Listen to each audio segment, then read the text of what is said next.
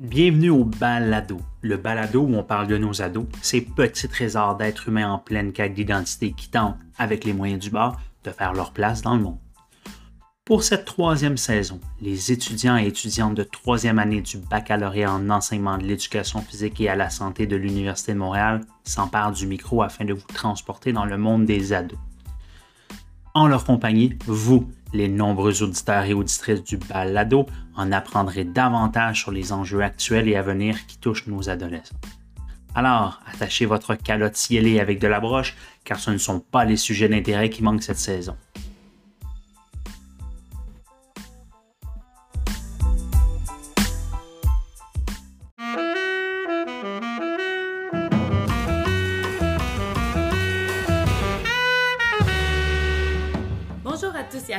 Bienvenue à notre capsule balado qui donne la parole à des étudiants de l'Université de Montréal sur des sujets chauds qui touchent les adolescents et les adolescentes. Nous sommes très fiers d'avoir la chance de représenter la quatrième édition du balado dans le cadre du cours de Marc-André Duchesneau sur l'adolescence et l'école comme milieu de vie. Aujourd'hui, nous allons aborder un sujet qui circule beaucoup dernièrement, soit les répercussions du syndrome FOMO chez les adolescents. Nous y reviendrons, mais pour l'instant, je laisse nos invités se présenter. Commençons avec toi, mon cher Yannick. Oui, bonjour Annie-Pierre, merci pour cette belle introduction. Donc, euh, je m'appelle Yannick Lamontagne, étudiant en troisième année de bac à l'Université de Montréal.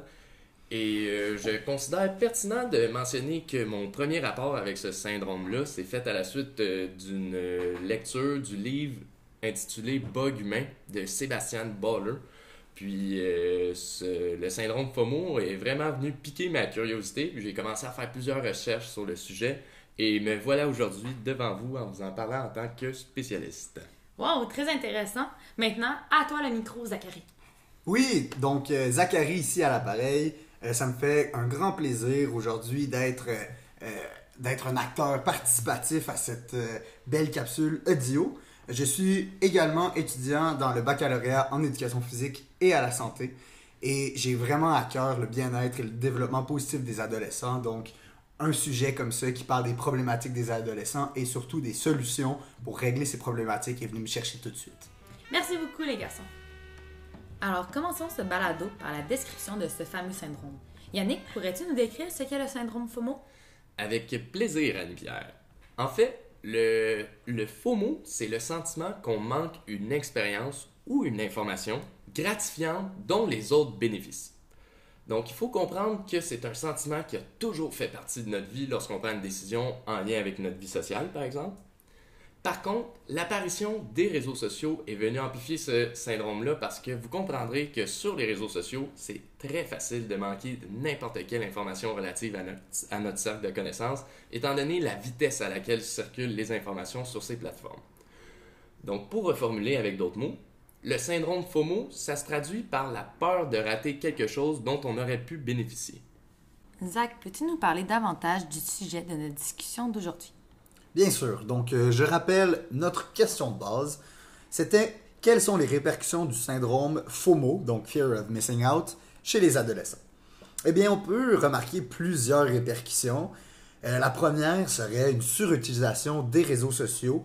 Donc, euh, une statistique que nous avons trouvé dans le cadre de notre cours euh, indiquait que 95% des jeunes ont accès à un téléphone intelligent euh, aux États-Unis de nos jours. Donc, on peut croire que la statistique devrait être similaire au Québec, puisque les États-Unis vivent une réalité similaire à la nôtre.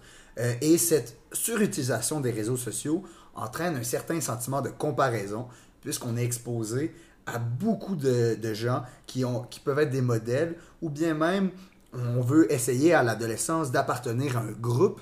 Donc, cette quête-là d'appartenance et de comparaison qui est très fort euh, à l'adolescence, eh bien, ça va se transposer dans les réseaux sociaux par euh, une utilisation excessive en essayant toujours de trouver de nouvelles comparaisons ou euh, des choses qu'on a manquées pour définir notre propre identité.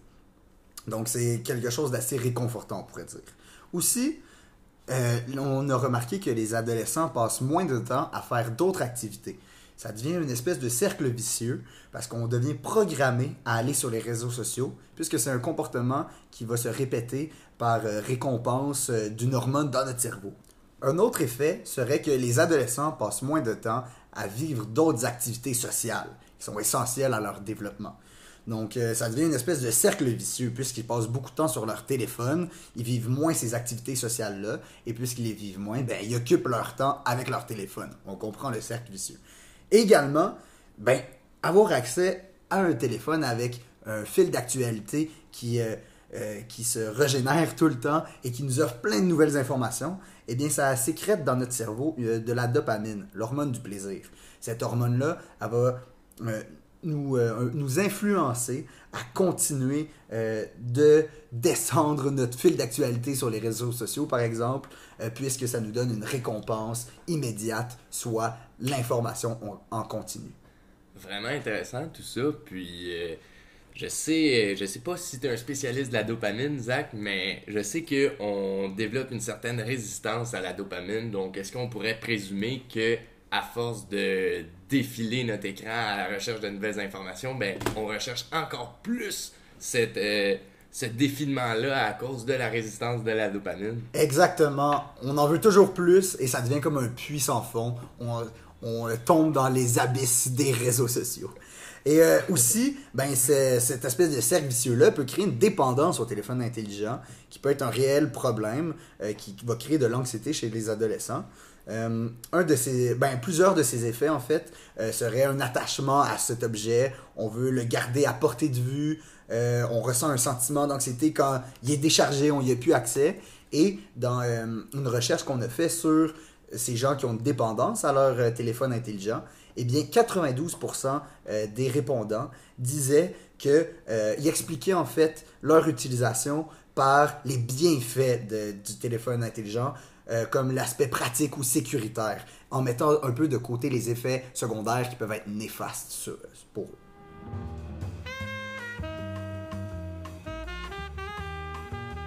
Parfait. Alors vous dites que ce syndrome-là d'avoir peur de manquer quelque chose serait associé aux réseaux sociaux. Pourquoi dites-vous cela? Oui, en effet, Annie-Pierre, euh, l'apparition des réseaux sociaux est venue offrir à tous, aux adolescents plus particulièrement, la possibilité de se comparer sans limite. Puis lorsqu'on considère que la période de l'adolescence est caractérisée par une recherche identitaire et la crainte d'être rejeté par les pairs, eh bien les réseaux sociaux apparaissent comme un terrain fertile à réponse identitaire. Ce faisant, chaque notification, chaque information relative aux réseaux sociaux peut être considérée comme un indice quant à sa propre valeur. C'est pourquoi un adolescent, en pleine quête identitaire, peut vivre de l'anxiété s'il sent qu'il rate des informations qui pourraient l'aider à se mesurer, alors que ses pairs ont accès à cette information-là. Puis c'est là où euh, l'estime de soi des adolescents s'en trouve affectée. L'adolescent qui intériorise que sa vie manque bel et bien de quelque chose, aussi futile soit-il, aura tendance par la suite à se refermer davantage sur lui-même au lieu d'exprimer ses sentiments ouvertement. C'est cette incertitude continuelle euh, de l'adolescent quant à sa propre valeur et le fait de penser qu'il lui manque réellement quelque chose à sa vie qui va l'amener à se re-questionner et à se remesurer. Et ensuite, l'adolescent va utiliser les ressources dont il dispose pour se remesurer et se re-questionner. Donc, vous l'aurez deviné, ça, va être de défiler à nouveau les réseaux sociaux. Donc, prenons euh, toi, par exemple, Annie-Pierre, euh, je te mets dans une situation, tu, on est un vendredi soir et tu t'endors très tôt, puis tu te réveilles le lendemain matin, tu vois que tu as reçu tout plein d'invitations à une expérience gratifiante sociale dont tu aurais pu participer, qui est la fête de ton ami. Puis, tu te retrouves face à tous ces, euh, ces invitations-là dont tu n'as même pas pu euh, accepter. Donc, comment tu te sens? C'est sûr que je serais déçue. Là. En plus, si c'est la fête d'une de mes amies, je l'ai ratée, peut-être qu'elle va être déçue que je sois pas venue, peut-être qu'elle va être fâchée contre moi. C'est sûr, j'aurais plein d'appréhension. Euh, j'aurais peur ensuite d'en re-rater. Donc, je pense que je repousserais peut-être le sommeil un peu plus tard les prochains jours ou même les prochaines semaines, juste pour être certaine de ne plus rater une fête ou un événement qui pourrait sortir justement euh, n'importe quand comme ça. Et Annie-Pierre, est-ce que tu vis plein d'adolescents vivent exactement la même chose? Cette utilisation excessive-là du téléphone va entraîner des problèmes de sommeil. En effet, la solution à rien manquer est assez simple. C'est de garder son téléphone intelligent à portée de main en tout temps et de manière à être capable de sauter dessus euh, à pieds joints quand il y a la moindre notification sur son téléphone. J'exagère peut-être un petit peu, mais souvent avoir le téléphone à côté de son lit, ça va inciter les, les jeunes à aller sur le téléphone pour voir qu'est-ce qui se passe. Puis les répercussions d'un tel comportement, eh ben, c'est vraiment mesurable. Euh, D'ailleurs, il y a une statistique qui est sortie et qui dit que le fait de, de garder son cellulaire avec soi dans sa chambre lorsqu'on dort, eh ben, ça a une réduction des heures de sommeil de, 45, de 47 minutes. Pardon. C'est assez euh, considérable quand même quand on se dit qu'un cycle de sommeil qui est recommandé est de 8 heures par nuit pour les adolescents. Euh, également, cette constante euh, proximité avec le téléphone cellulaire va renvoyer une fragmentation du sommeil parce que, euh, advenant que l'adolescent reçoit une notification qui va faire du bruit sur son téléphone au moment de s'endormir, eh bien, il est fort probable que le syndrome du FOMO, qui a peur de manquer quelque chose, ben, opère et que l'adolescent prenne le temps de vérifier cette notification-là parce qu'il a peur de manquer quelque chose. Exactement comme ce qu'Anne Pierre va faire dans les prochaines semaines cette incertitude-là à pas savoir ce dont il est question sur la notification, c'est vraiment, ça peut être un sentiment insupportable pour un adolescent qui va faire plusieurs scénarios dans sa tête euh, quand c'est le moment de s'endormir, au lieu d'avoir plein de questions qui lui viennent en tête. Alors, ces effets-là, secondaires d'un trouble de sommeil, eh ben, ça a ensuite des répercussions dans la vie de l'adolescent. Il peut être plus fatigué, il peut aussi avoir un manque de concentration à l'école ou dans les tâches euh, générales. Ça a aussi un lien avec, euh, euh, avec la sédentarité des jeunes et le haut taux d'obésité qu'on peut remarquer et également des difficultés scolaires.